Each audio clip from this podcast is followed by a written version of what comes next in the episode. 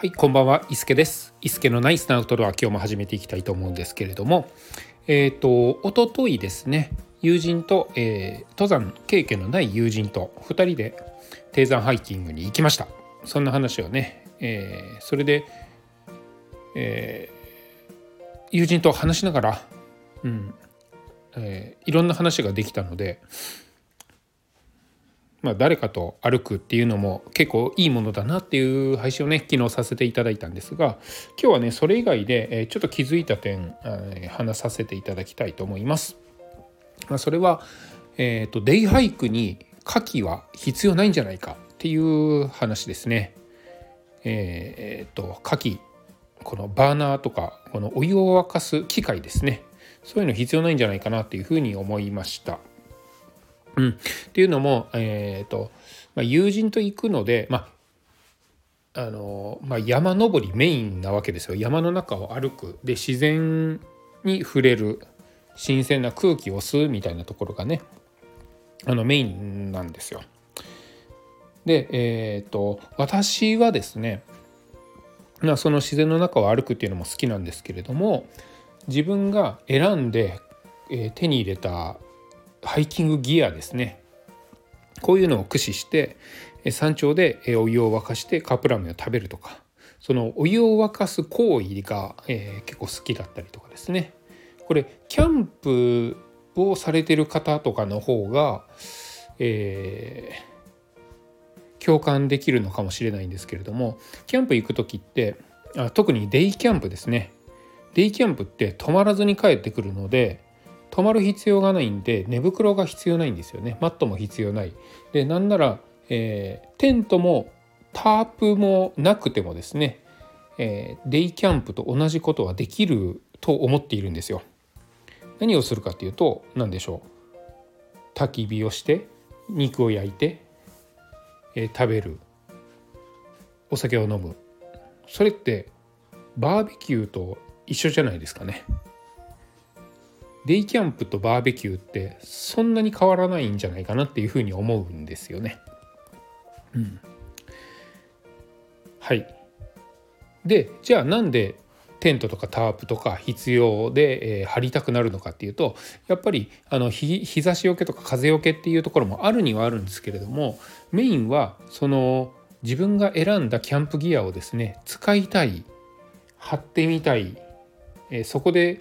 自然の中で過ごしてみたいっていう思いの方が強いんじゃないかなっていうふうに私は思うんですよ。えー、特に私がデイキャンプ行く時とかはそうですね好きなギアに囲まれて、えー、ラックとかもですね用意して、えー、日帰りなんで、え日のあるうちに帰るはずなのにランタンなんか飾っちゃったりとかしてねなんかそういう、えで好きなトングで、え火ばさみであの火をこう混ぜてみたりとかライターあるのにわざわざファイヤースターターでですねメタルマッチで火を起こしてみたりとかなんかそういう行為自体がですね自分の、えー、選んだギアで、えー、火を起こすとかなんかそういうのに囲まれて過ごすっていうのが好きだったりするので、えー、まあ自己満の世界ですよね。うん、だと思うんです。で片や昨日、えー、一昨日か一昨日、えー、私とですね一緒に歩いた友人は自然を楽しむことをメインにしているのでわざわざねあの私が購入した機械、まあ、アルコールストーブでもシングルバーナーでも、えー、固形燃料でも何でもいいんですけれどもそれでお湯を沸かすって行為自体はですね彼は興味はないわけなんですよ。なんならお腹が空いたから早く食べたいであったかいカップラーメンが食べたいって思ってるだけなのかもしれないですよね。ってなると、えー、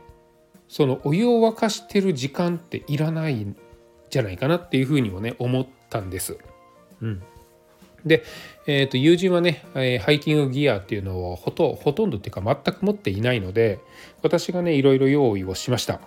で万が一のためにですねエマージェンシーキットとかファーストエイドキットとかですね。そういうものは持ちましたしあとその食事ですね。これは非常に悩みました。うん。まあ、カップラーメンを食べようかっていうふうにも言ってたんですけれども、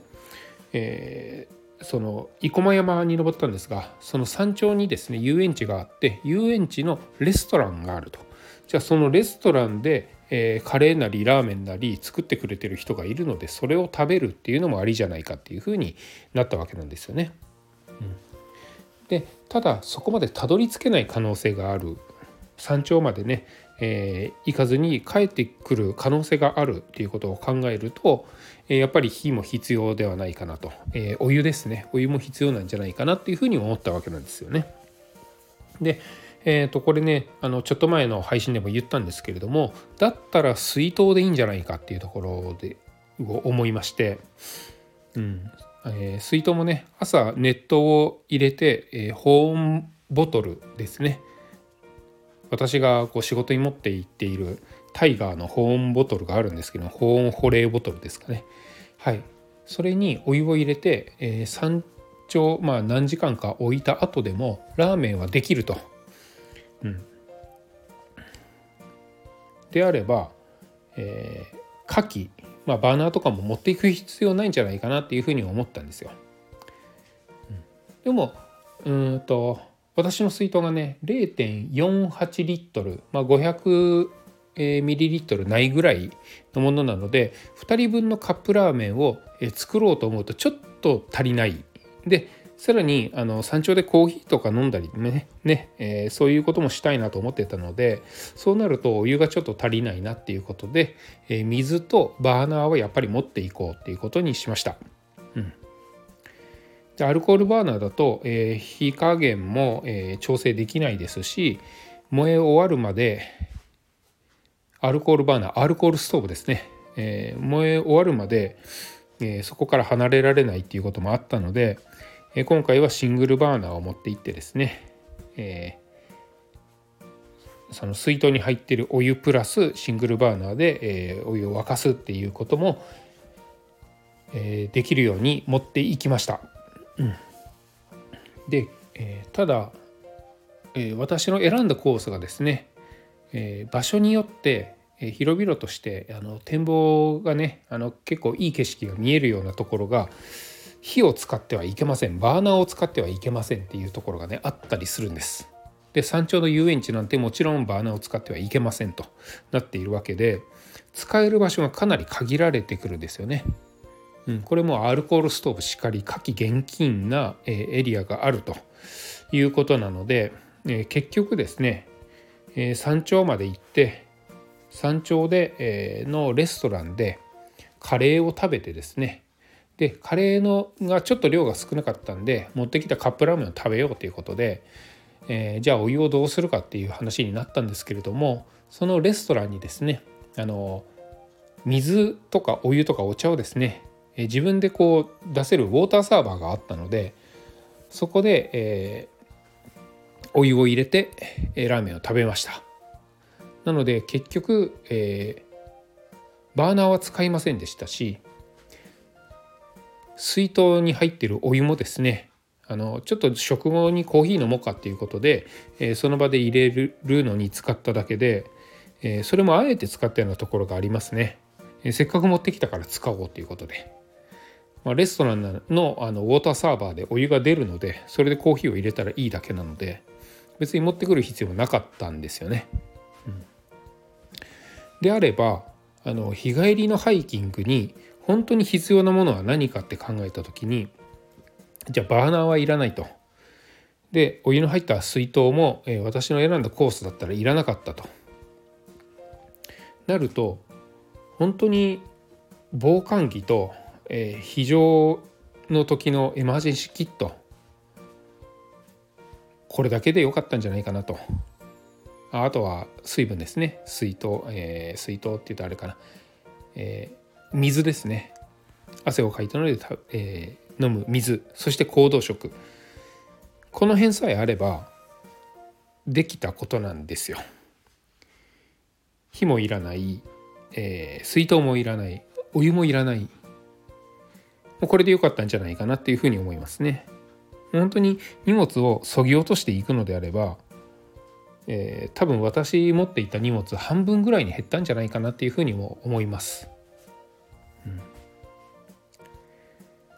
もうそうなってくると、えー、私一人で行った時に、まあ、山の中を歩くっていうことも好きなんですがそのさ冒頭にお伝えした通りですね。自分の選んだハイキングギアを使いたいっていうところもあるので、えー、一人の時間に、えー、自分が持ってきたバーナーで、えー、お湯を沸かしてラーメンを食べるとかコーヒーを飲むいいと思うんですよ。アルコールストーブに、えー、アルコールを入れてですね点火して、えー、お湯を沸かしてお湯が沸かしきった頃に、えー、アルコールがなくなって火が消えると。あのそういう、えちょうどアルコールが、えアルコールがお湯を沸かすのにちょうどいい分量できたっていうそういうところも自分がはね楽楽しかったりもするのでそれいいなそういうのはねあの楽しいんですけれどもそれって本当に自己満でじゃあ本当に自分に何があの何のために歩いてるのかっていうと自然の中を、えー、自然を満喫するためそしてその中でちょっと汗をかきたいから、えー、歩いているのであってそこでお湯を沸かしたいからではないんですよね。本当の目的を言うと。そしたらもういらないんじゃないかなと。デイハイクにいらは、えー、火はいらないんじゃないかなっていうふうにも思うわけなんですよ。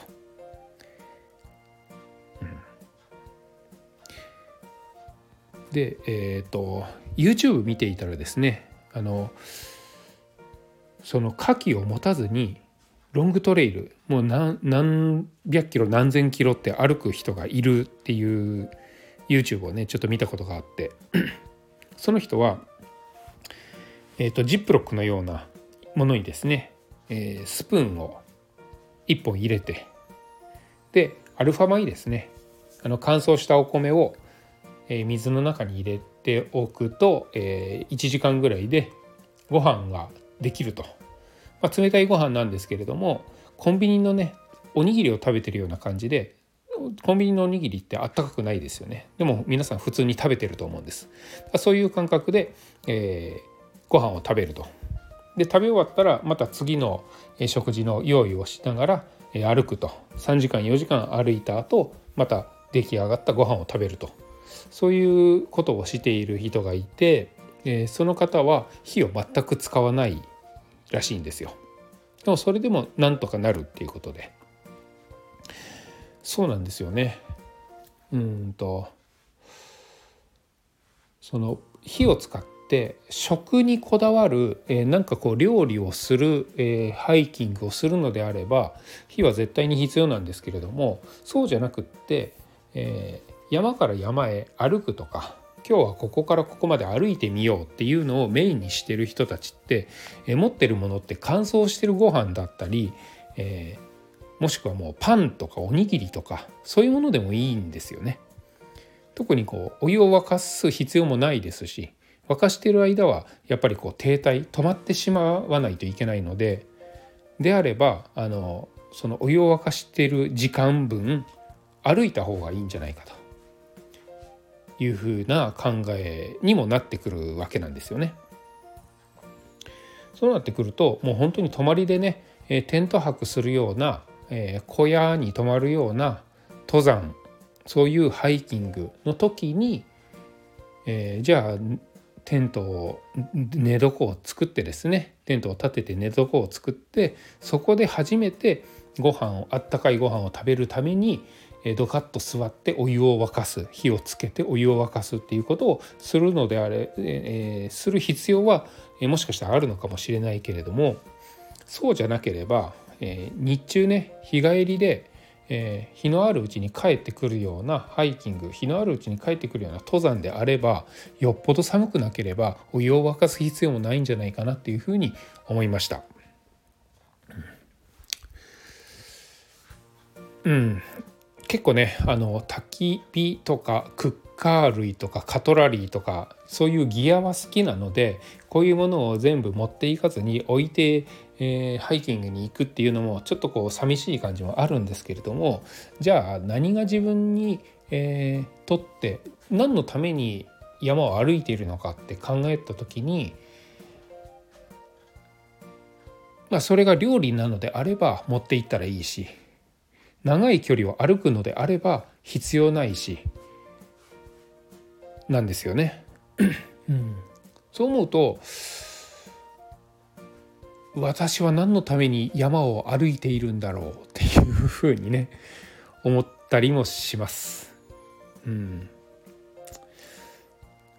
夏に、え、山を歩いてですね、えー、ちょっとこう景色のいいところにいい感じで間隔に木が生えていたのでそこにねあのハンモックを張ってそこでゴロンとして上をブラブラブラブラあのぼーっと見ながらちょっとあの過ごしたこともあったんですけれどもそれはそれで楽しかったんですよ。でもそれをするのであればあの